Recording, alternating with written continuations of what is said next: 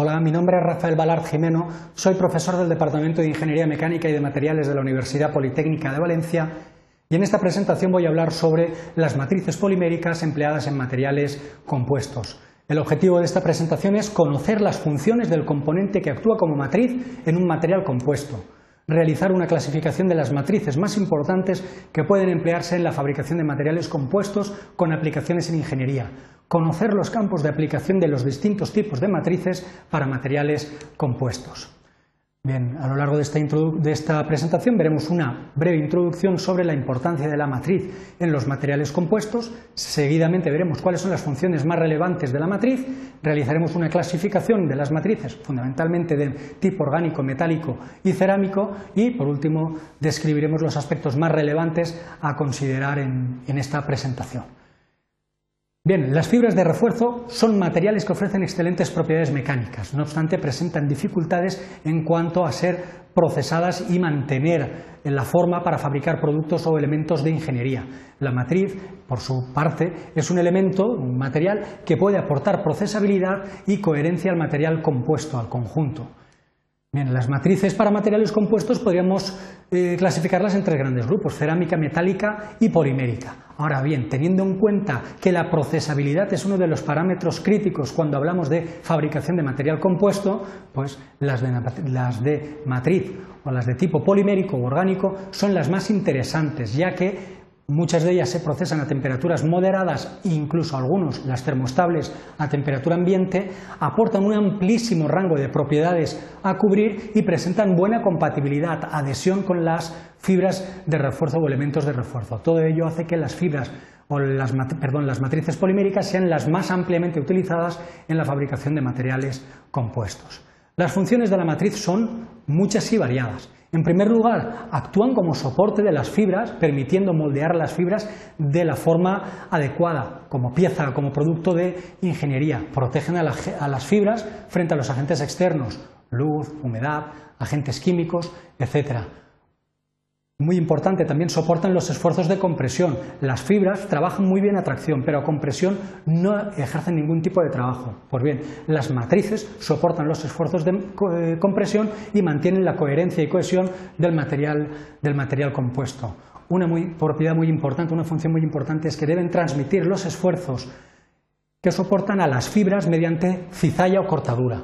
¿Cómo se consigue? Pues mediante interacción mecánica, como apreciamos en el gráfico, rugosidad entre la intercara fibra y matriz, o bien mediante interacción química entre la fibra y la matriz.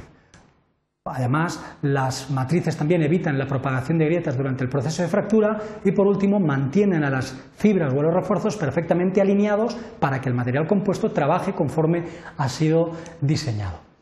Las matrices, como hemos dicho anteriormente, las podemos clasificar en tres grandes grupos, matriz cerámica, metálica y orgánica. Las matrices cerámicas son la base de los CMCs, matrices compuestos de matriz cerámica. Presentan, lógicamente, un difícil procesado, ¿eh?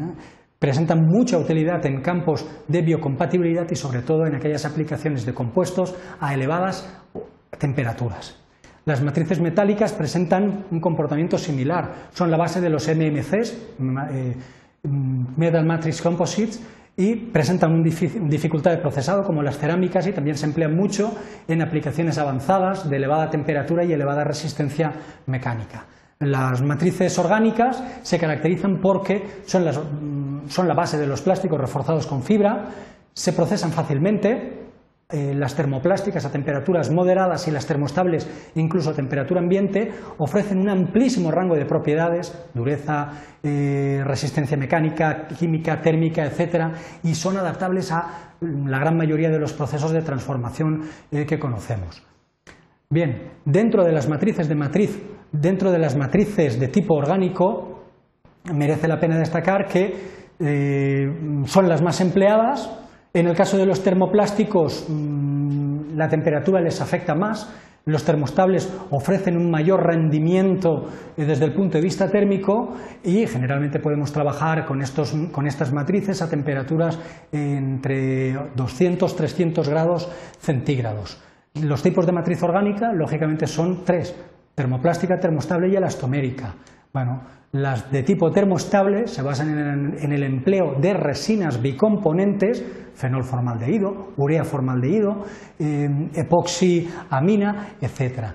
Y el hecho de que se puedan procesar a temperatura ambiente como resinas bicomponente hace que las resinas termoestables sean las más ampliamente utilizadas en la fabricación de materiales compuestos. Por un lado, como hemos dicho, son resinas bicomponente que se procesan a temperatura ambiente, son resinas de colada líquida y ello facilita muchísimo el procesado. Por otro lado, presentan excelentes propiedades adhesivas. De hecho, muchos eh, adhesivos se basan en resinas epoxi, poliéster, eh, melaminas, etc. Con ello tenemos unos materiales que son mm, unos candidatos eh, muy importantes para fabricar materiales compuestos, sobre todo porque se procesan a temperatura ambiente. En el caso de los termostables, pues merece la pena destacar las epoxi, los poliésteres, vinilésteres, las fenólicas que se emplean en distintos campos de aplicación con mayor o menor contenido tecnológico. Bien, en relación a las matrices termoplásticas, destacar que las matrices termoplásticas ya no se procesan a temperatura ambiente, se procesan en los procesos convencionales de inyección, extrusión, rotomoldeo, etcétera. Fundamentalmente se emplean plásticos técnicos como poliamidas, eh, poliésteres tipo P, PBT, policarbonatos, etc. Mm, se emplean eh, mediante inyección con fibra discontinua y también se emplean plásticos de altas prestaciones reforzados con fibra como las polieteretercetonas, polieterimidas, poliarilimidas, etcétera. Sobre todo para aplicaciones que requieran soportar eh, una temperatura moderada media con fibras continuas. En relación a las matrices metálicas, es importante destacar que se eh, requiere el empleo de, aleaciones, de aleaciones metálicas como matrices y refuerzos o fibras de altas prestaciones, lógicamente. Sobre todo van a emplearse en aplicaciones para, para mm, muy tecnológicas, extremadamente tecnológicas presentan unos procesos de fabricación muy complejos, ya que las altas temperaturas de fusión de los metales pues, impiden que se fabriquen por fusión. Bien, eh, se emplean como matrices pues, aluminio y aleaciones, aleaciones de titanio, magnesio, cobre, níquel, aceros inoxidables, pero no son eh, los elementos base para la fabricación de, compuestos en, ingeniería, de, compuestos reforzados con fibra. En cuanto a la matriz eh, metálica, pues destacar que efectivamente una de las posibilidades que ofrece es que permite trabajar entre 300 y 500 grados centígrados que las matrices orgánicas no cubren. Bien, por último, pues destacar que las matrices de tipo cerámico pues, mm, son materiales refractarios que aguantan muchísima temperatura, pero también presentan la complejidad del procesado. Se emplean, eh, entre otras, pues el sílice, la alúmina, carburos de silicio, eh, nitruro de silicio, con densidades intermedias, baja resistencia a los impactos, pero sobre todo temperaturas de trabajo de forma continua eh, elevadas, que puede estar en torno a los 500-700 grados sin prácticamente perder propiedades mecánicas. Ya por último, resaltar los aspectos más relevantes de esta presentación, decir que la matriz es el elemento que debe aportar procesabilidad y dar cohesión y coherencia al conjunto del material compuesto. Las matrices se pueden clasificar en tres grandes grupos, cerámicos, metales, matriz cerámica, polimérica y metálica. Es importante destacar que la matriz polimérica es la que a priori aporta más posibilidades porque facilita mayormente el procesado de los materiales compuestos.